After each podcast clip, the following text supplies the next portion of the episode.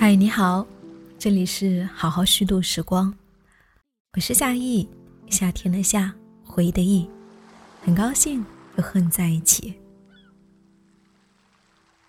在万年日夜湾的海边，一望无际的蓝色大海在眼前展开。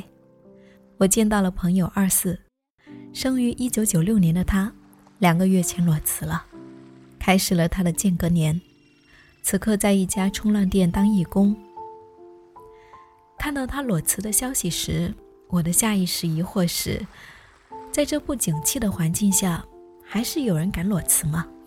当下，间隔年在城市年轻人的心里，似乎已经变得遥不可及，以至于演变出“间隔日”“间隔小时”这样幽默的词语，调侃自己不敢辞职开启间隔年，只能在工作间隙偶尔逃离摸鱼一小时。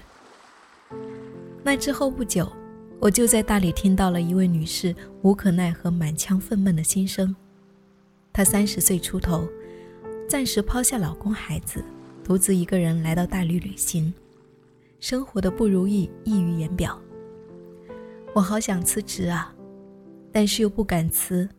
现在失业率那么高，工作嘛不好，孩子也没有带好，还得花钱请人带。坐在车上，她一路吐槽。我和司机默默地听着，司机时而安抚。在司机的眼里，他的生活已经属于很幸福的那一种，有一份稳定的工作，一个家庭，还能够出门旅行，是多少人努力奔赴的生活。但是你能够从他的语气和言论间听出烦躁和不满。生活算不上拮据，但也不算宽裕。工作并不理想，甚至可憎，却不能脱离。老公算不上满意，但存在感很低，不添堵就已经很好。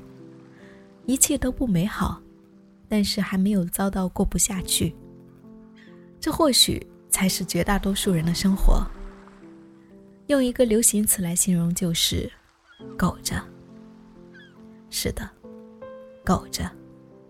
在充满了不安和不确定的时代，这或许是大部分人，尤其是中年人的选择。它或许也没有不好，只是一种生存策略。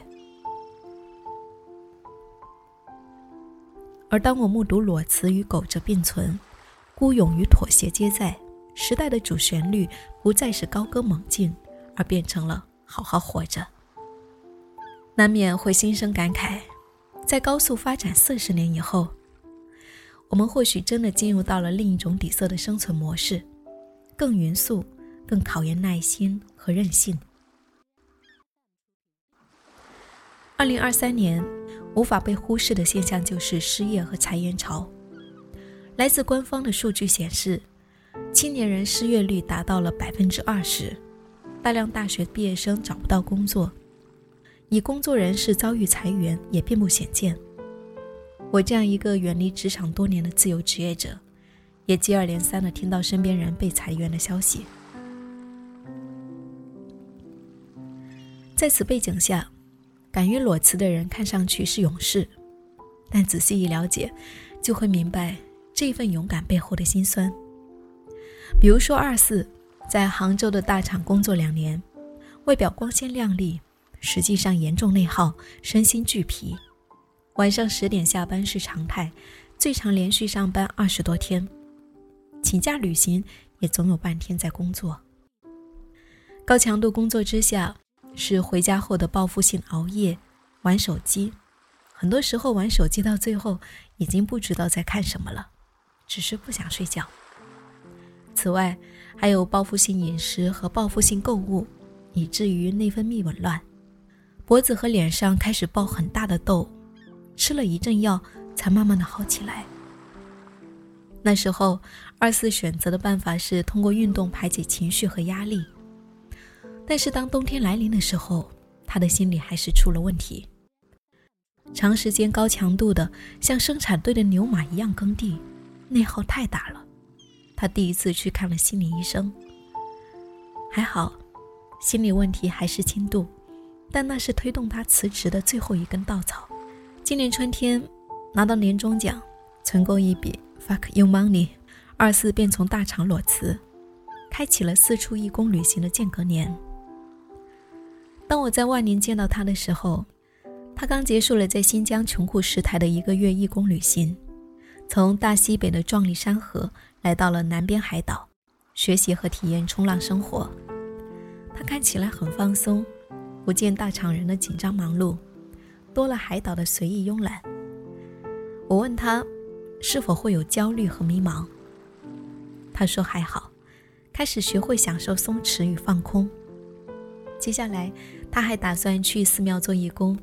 去巴厘岛体验禅修，去世界不同角落、不同城市尝试不一样的生活，认识不一样的人，探索数字游民的工作与生活方式。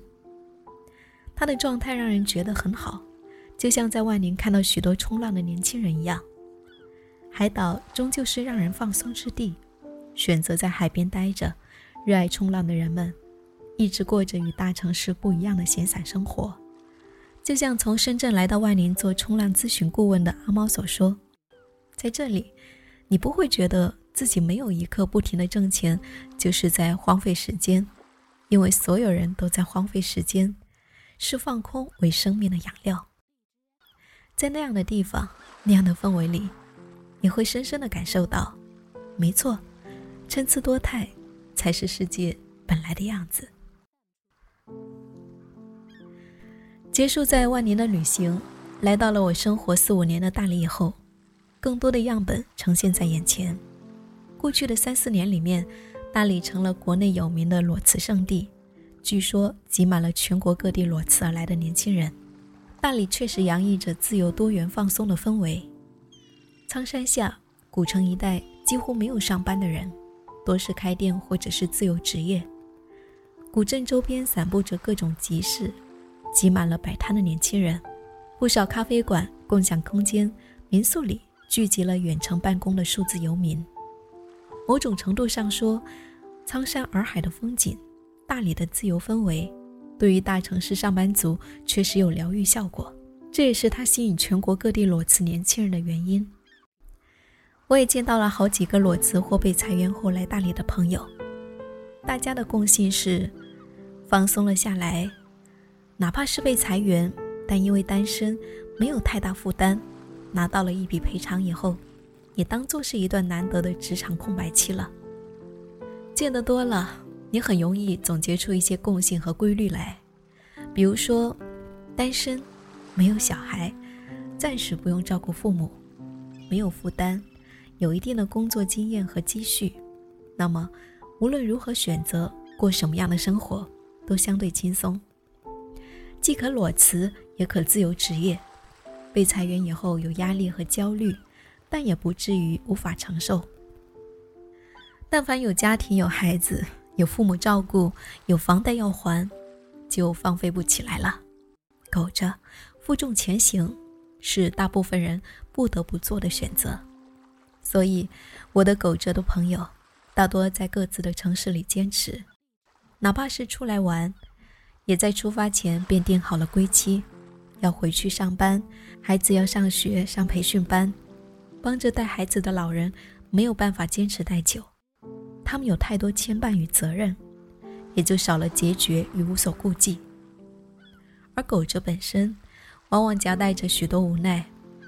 我不止听一位朋友聊到他们的现状，工作越来越卷，加班时长增加，收入却不升反降。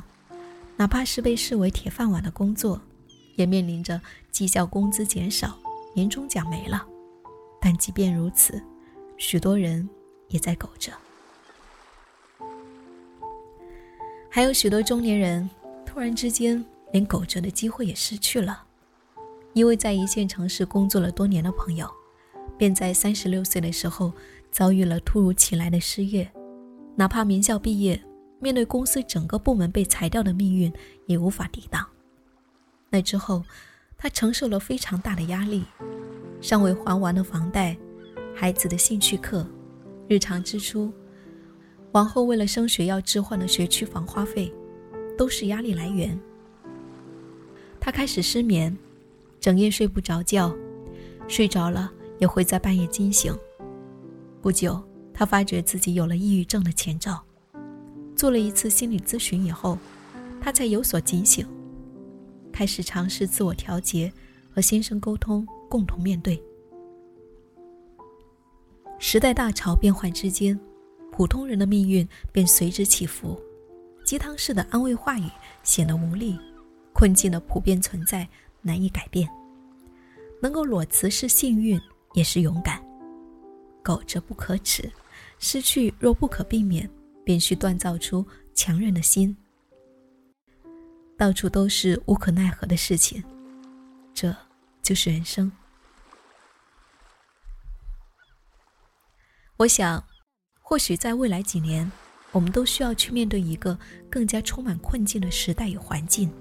对于个体来说，当危机与困境不曾真正降临到自己的身上时，都无从想象它的发生与自己的反应与承受能力。